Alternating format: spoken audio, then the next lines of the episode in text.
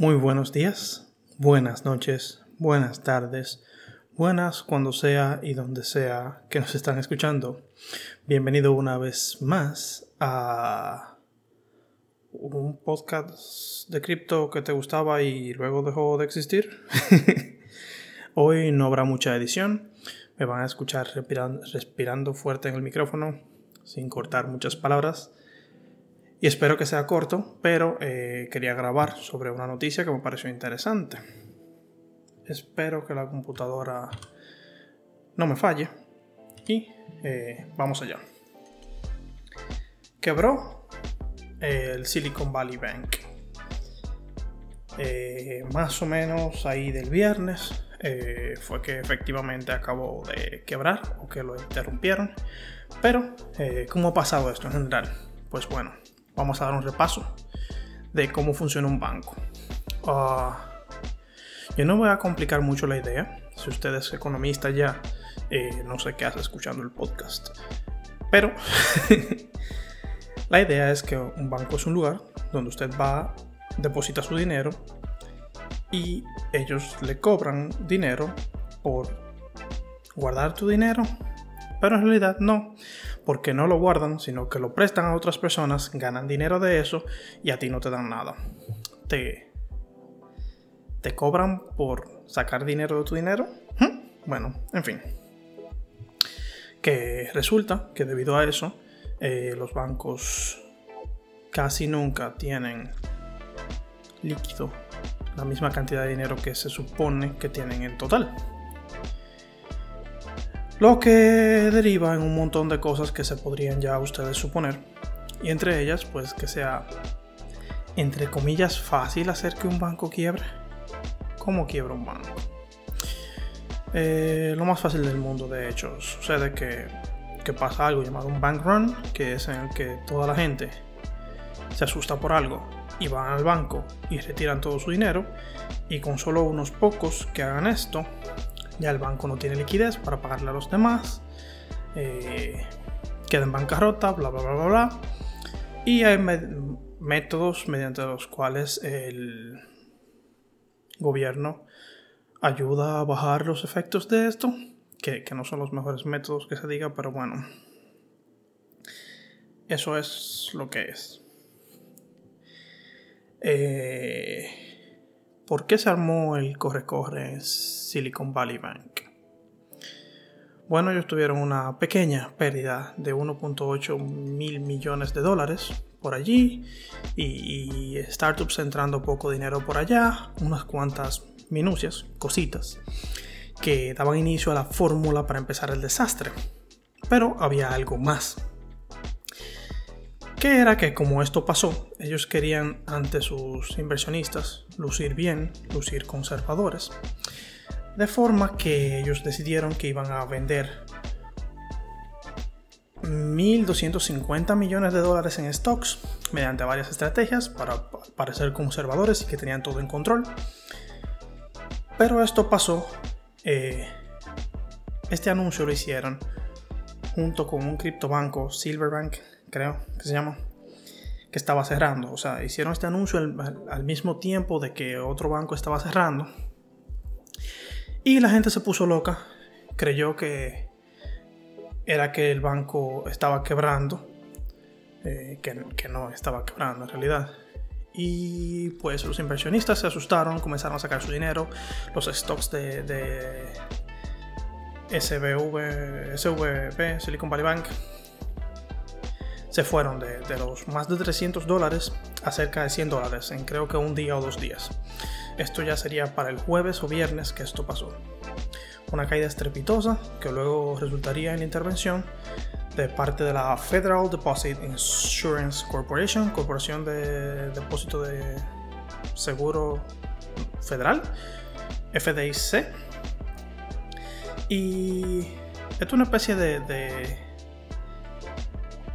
entidad gubernamental que actúa como un seguro para que las personas no pierdan su dinero cuando un banco cierra o por liquidez y básicamente ellos aseguran cada cuenta por vamos a decir 250 mil dólares por cuenta ellos devuelven Y es posible que ese dinero esté disponible tan pronto como el lunes 13 de marzo, ahora, mañana, si es que publico cuando estoy grabando. Eh, quién sabe. Pero está el pequeño problema de que de los cerca de 200 mil millones de dólares que tenía el Silicon Valley Bank, estaba repartido en como 32 mil clientes, lo que implica que la mayoría de clientes tenían mucho más dinero que 250 mil dólares cada uno allí. Eh, este ha sido el segundo fracaso bancario más grande de la historia de los Estados Unidos. Y pues la FIDC transfirió todos los depósitos de Silicon Valley Bank a un nuevo banco que acaban de crear para esto, que se llama el Deposit Insurance National Bank of Santa Clara. Eh, Santa Clara es el county donde está Silicon Valley. Y pues bueno, eh, nos queda la duda de quiénes son los que se han visto involucrados en esto y por qué esto es un problema. Nada, nada, nada, nada, Pues eh, respuesta es que aproximadamente, según los datos que veo, son un 30% de las compañías que eran venture capitals o, startups en Estados Unidos eh, tenían dinero allí. Una cifra muy grande y una cifra que posiblemente no van a recuperar en primera instancia con el FDIC. Porque digo en primera instancia porque hay, que ser realistas. Eh, el plan del el FDIC es devolver 250 mil dólares por cuenta a los retailers, a las cuentas generales, y luego comenzar a vender eh, todos los liabilities del banco, todo lo que el banco tenga, venderlo para pagarle a todo el mundo. Y es posible que este dinero sea suficiente para pagarle a todo el mundo, es lo más posible, pero no sabemos cuántas startups o fintechs no van a aguantar, no van a aguantar el suficiente tiempo eh, con, el dinero que tengan de otras partes antes de tener problemas serios. Entonces, ok, ¿Esto qué tiene que ver con cripto? Se preguntarán porque esto es un podcast de cripto. Mm, bien fácil.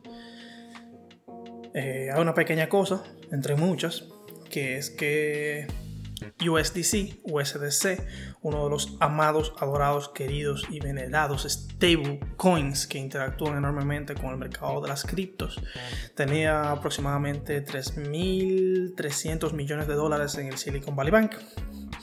Esto provocó mucho miedo entre la gente. Eh, la gente comenzó a vender su stablecoin. Eso llevó a que pase un evento de deep o sea, que se despegue. Básicamente, eso se traduce muy bien, ¿eh? un falso cognato. Eh, se despegue el, precio del, del, dólar del precio del USDC. De forma que por algunos momentos llegó a estar el USDC a 86, 87 centavos de dólar, lo cual es una pérdida enorme. Y aunque al momento en que escribí esto, en que estoy grabando esto, está a 99.4 centavos de dólar el USDC, eh, lo que básicamente significa que ha, vuelto a estar en la normalidad, eh, cabe recalcar que algunos doomers les dirán que UST, US Terra, también volvió de nuevo a estar en PEG antes de su colapso total por el fiasco de Terra. Así que, eh, cuidado ahí. Pero, eh, eso no ha sido yo. Yo no soy el doomer aquí. Todo va a estar bien. y bueno, eh, si pasa algo más grande, esto podría significar el desplome del mercado de cripto así como muchos otros mercados, pero bueno. Hay muchas fintechs involucradas en esto, o sea, compañías tecnológicas que funcionan como bancos y que podrían quedarse sin liquidez de forma temporal, creando un posible efecto dominó que podría contagiar muchas otras áreas, desembarcar en cosas peores, o incluso esto podría llegar a, que quiebren otros, otros bancos.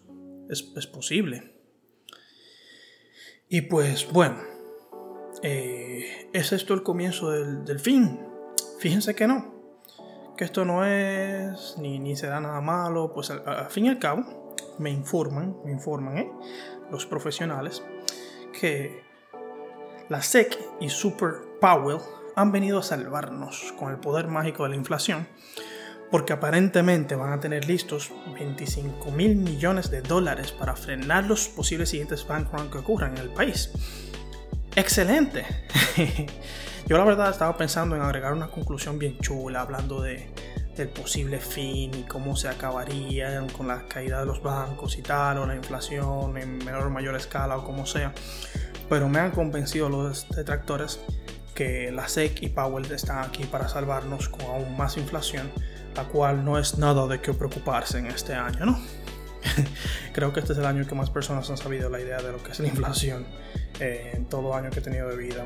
Por algo debe de ser. Eh, yo, de mi parte, seguiría siendo mi dollar cost average. Uh, seguiré respondiendo de, vez en año a preguntas que puedan ustedes tener. Y hasta aquí la conversación del día de hoy. Espero que la pasen excelente. Se, pide, se despide de ustedes Black Cloud y muy buenas noches. Eh, ¿Saben qué?